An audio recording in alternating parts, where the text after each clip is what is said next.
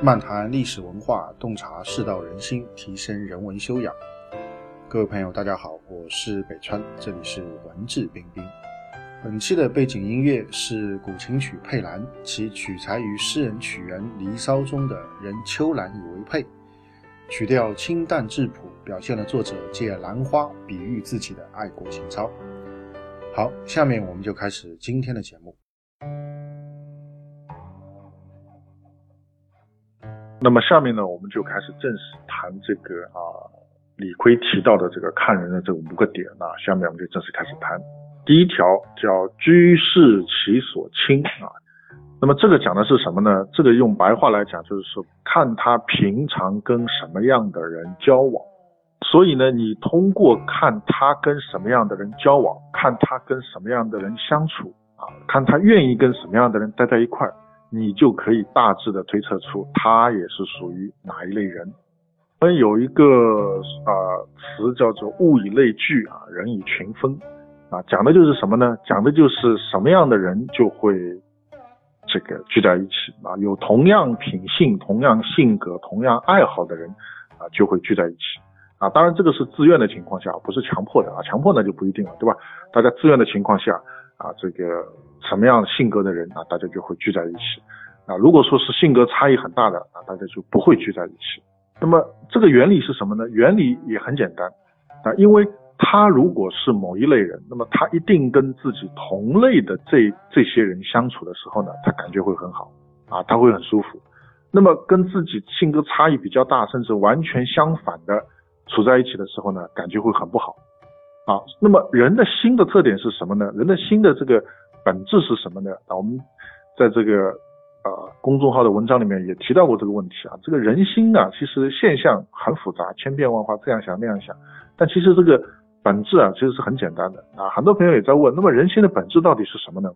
啊，其实很简单啊。我们讲一般普通人他的心的本质就是一个字叫私啊，私就是什么？就自私的私啊。其实那么再讲的这个深一点就是什么呢？就是啊，怎么样让自己舒服。啊，让自己的身心能够感到愉悦啊，这就是我们人心的一个最根本的一个动能。所以，既然人心的本质是思，是让自己要感到舒服，那么在选择朋友的时候啊，在选择哪些人跟我能够相处的时候，那么我们自然就会去选择那些对自己脾气的人啊，因为你跟自对自己脾气的人在一起的时候，你会很舒服，对吧？我们很我们这个话都谈得很好啊，所谓这个这个这个。谈得很投机啊，大家都很开心，对吧？但是如果你找一个跟自己脾气不对的人啊，你说东他说西啊，你你说向前他说往后啊，那这个几次谈下来以后啊，大家都不舒服，不舒服那就自然就会疏远啊，就不会经常聚在一块啊。所以你通过看他平时跟什么人交往，跟什么人亲近，你就可以推测出他大致也是什么样的一类人啊。比如说我们举个例子啊，大家如果说一起合伙做生意，对吧？那你大家合作伙伴之间的这个性格相同啊，就显得很重要了。啊，那如果说是有些人是比较喜欢激进的，啊，有些人的性格是比较保守的，那这两个人在一起合伙，那就会很辛苦，对吧？那喜欢激进的人，他总是想着我要去拓展啊，我要不断的去开拓啊，啊，我要不断的去冲锋陷阵啊，攻城略地啊。那保守的人，他总是想的是我不断的稳固成果啊，我要不断的消化已有的这个啊，已经拿到这个的这样的一些果实啊，我要不断把它消化，我要不断的夯实基础啊，啊，不要急于去发展啊。那这样的话，其实两个人经常就会啊，这个可能在一些大的方向上、大的政策上就会有很多的矛盾，就有很多的意见不同的地方，那这样就会不愉快。所以一般人他就不会给自己去找这些不愉快，对吧？那哪怕他一开始不知道对方的性格，但是。啊，共事久了以后发现了啊，大家可能就会一拍两散啊。既然我们大家合不来，对不对？那大家就不要合作了啊，就不要在一起共事了，对吧？那肯定会去寻找啊跟自己比较合得来的啊人聚在一块啊。就比如说你喜欢这个打麻将，那你肯定你的很多朋友当中啊，应该是喜欢打麻将的人比较多，对吧？如果你的周围的朋友都是很讨厌打麻将的，你还跟他们好得很，我觉得这个也很难理解，对不对？这个也很难理解。那反过来讲。你有另外一种喜好的，那么你的这个身边的朋友当中，可能啊这些喜好也会比较多啊，所以这句话其实就是讲的是我们通过看他平时跟什么样的人交往来推测出这个人啊他具备什么样的性格和什么样的这个喜好啊，因为人心的这个规律就是要让自己舒服的。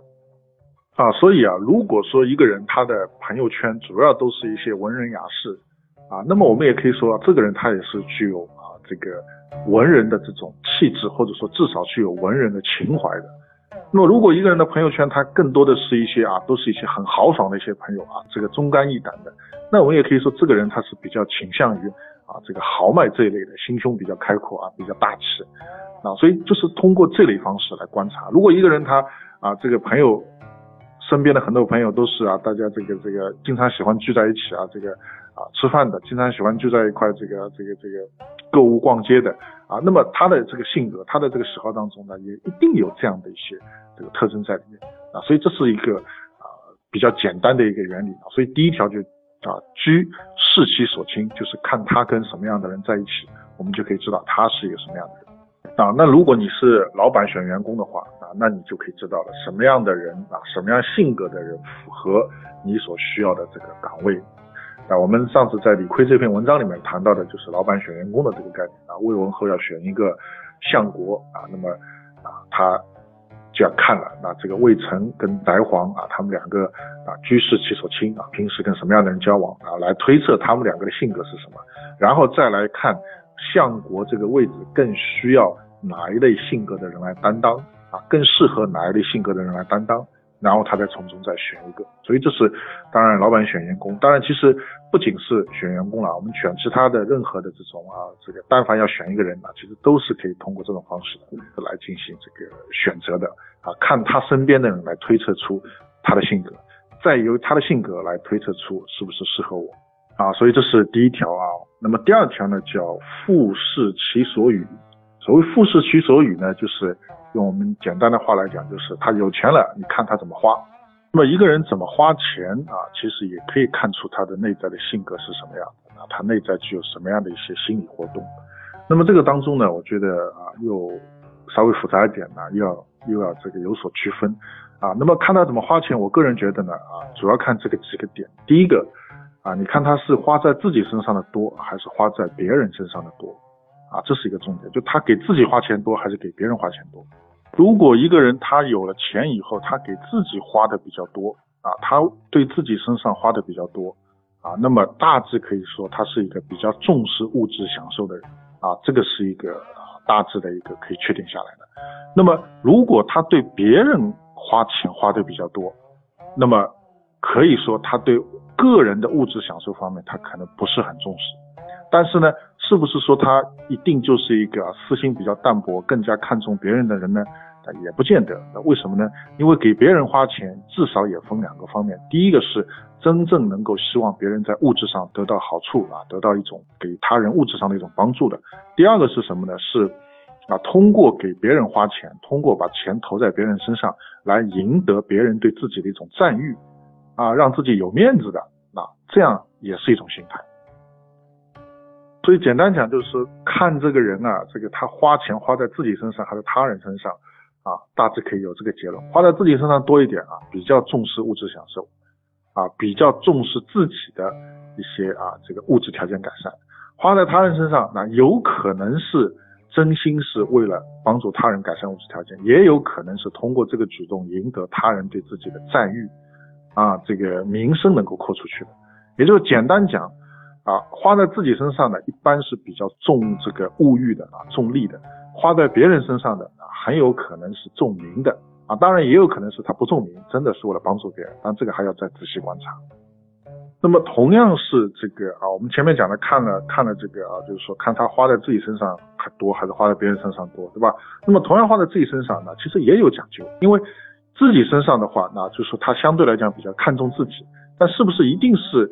啊，这个物质层面的享受啊，其实再深一层讲的话，也不一定啊，因为有的人可能为自己花的，可能更多的是一些是一些精神层面的，啊，也是有的啊，所以要看他花在自己身上，也要看他怎么花，花在哪方面。比如说他钱更多的都花去买衣服了，啊，那这个人可能是比较注重外表的，啊，他这个钱更多的去花去买买吃的了，那这个人基本上是个吃货，啊？那他这个钱花在外出旅游上了，那他。啊，是闲不住的啊，他喜欢往外奔的啊，他更多的去花去花去买书了啊，这个人肯定是比较重视这个精神的提升的啊，或者说是有精神的追求的啊，有等等等等啊，很多的差别。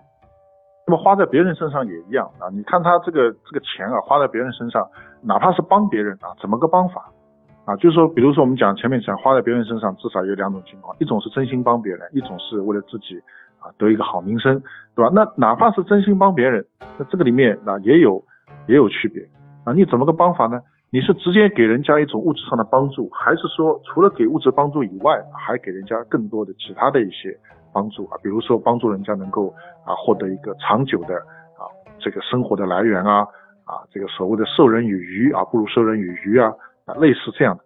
那么这个里面可以看出什么呢？可以看出啊一个人的这个思路啊是否考虑问题是否周密啊是否长远啊他是只看重目前这一点，还是说啊想的会更久？啊，所以这些都是可以从对他人这个帮助当中啊能够看出来的。所以总之，他有了钱以后，这个钱怎么花，那是一个很重要的看点。当然，我在这儿不可能把每一种情况都列出来，说他这个钱怎么花代表什么，怎么花代表什么啊，这个没法列啊。如果这样列的话，嗯，不要说一个小时啊，我们我们讲几天可能都讲不完啊，因为各种情况太多了，而且肯定是不可能把世界上所有的花钱的方式全部囊括进去的。啊，所以这就是我一开篇跟大家讲的，大家要学，要学具体的这些术，它的重要性不如啊学这个背后的这个道的重要性来的来的更加重要。好，那么这是第二条，第三条叫达是其所举啊。那么所谓达是其所举呢，就是啊这个他发达了以后，或者他有一定地位，他有一定权势以后，他推荐的是一些什么人，他任用的是一些什么人。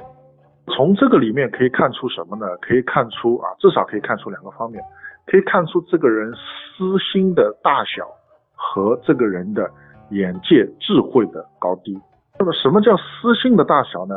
啊，这个呢，我们应该比较容易理解啊，就是你有权势以后，你在位置上以后，你所任用的这些人，到底跟你是什么关系？你用什么样的动机去任用他们或者推荐他们？你是希望自己的人能够跟着你一起得好处，还是说啊为整个团队来考虑的？所以这个是就是说啊涉及到所谓的啊这个私心的这个大小很重要的一条标准啊。你举荐的任用的都是一些什么人？这些人到底是对你个人有好处，还是对整个团队有好处的？那么在这里呢，给大家讲个故事啊，大家就能够啊比较直观的来理解。那在这个春秋时期啊，晋国的国君晋平公啊，有一次呢问他手下的一个大臣啊，这个人呢叫齐黄羊，那么就问这个齐黄羊，他说啊有一个地方啊缺少一个县令啊，这个南阳南阳县啊这个没有当地的地方官，那么谁可以去这个做当地的地方官呢？然后呢，齐黄羊就说这个有一个叫谢胡的人啊，这个人可以。那么晋平公呢就很奇怪，他说谢胡这个人不是跟你有仇的嘛？你们两个人不是一直是有矛盾的嘛？我也知道啊，那你为什么举荐这个谢胡呢？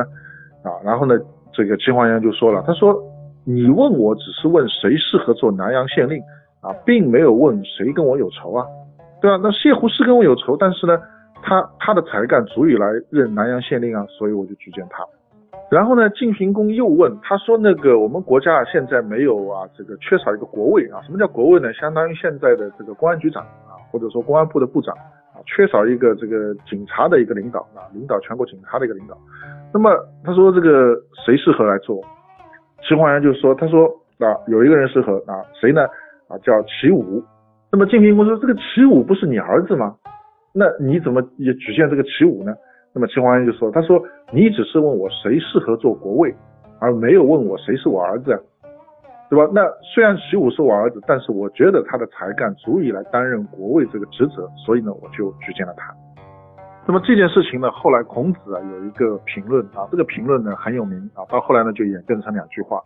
孔子就说这个齐黄羊啊，这个人啊很公道啊，非常的公正啊，私心很小啊。当然他不是说这个人没有私心啊，只是说他私心比较小。”他怎么样呢？叫外举不避仇，内举不避子，啊，就是说举荐外人，他不避讳这个人是不是他的这个仇人啊，哪怕仇人，只要真正的啊对国家有利，他也举荐。那么举荐自己人呢，也不去忌讳说，哎，这个人是我儿子啊，或者是我亲戚啊，也不担心人家说什么啊，只要这个人他真正才干符合啊这个位置，能够为国家做出贡献啊，他也举荐啊。所以呢，孔子说这个齐黄羊啊，可谓公矣。啊，这个很公道啊，非常公正的一个人。所以通过这个故事，我们就可以知道，哦，这个如果一个人是他是这个外举不避仇，内举不避亲的话，那么他应该是一个私心比较淡薄的人啊，他应该是一个比较公正的人啊。那么反过来，那么就可以说明这个人私心是比较重的啊。如果他举荐的这些人啊，任用的这些人啊，大部分的啊都是他的亲戚、他的朋友啊、他的朋党啊，这些人上位以后对他个人是有好处的，或者对他们这个小团体是有好处的，那么。可以说是私心比较重的啊，这也是一种这个观察的一种方式。那还有呢，就涉及到眼界高低啊，智慧的大小。就你看他推举的是些什么人，你就可以知道他的这个眼界是什么样的，他的智慧是什么样的。如果他推举的都是一些很能干啊、真正有才的人，那么可以知道这个人是看人是很准的啊，这个人智慧是有的，他的眼界是眼界是高的。如果他推举的人都是很不靠谱的啊，都是很有问题的。那么这样的人他还推荐啊？假设他是诚心推荐，他不是故意搞坏的话，那么就说明这个人其实智慧是有问题的啊，眼界是不行的。所以你可以通过他推举什么人，你可以推测出他心中的这个智慧啊，到了一个什么样的一个层面。好，今天的节目就到这边，更多的信息欢迎大家关注我的微信公众号“北川黯然日章”。在微信公众号首页搜索“北川”即可关注，谢谢。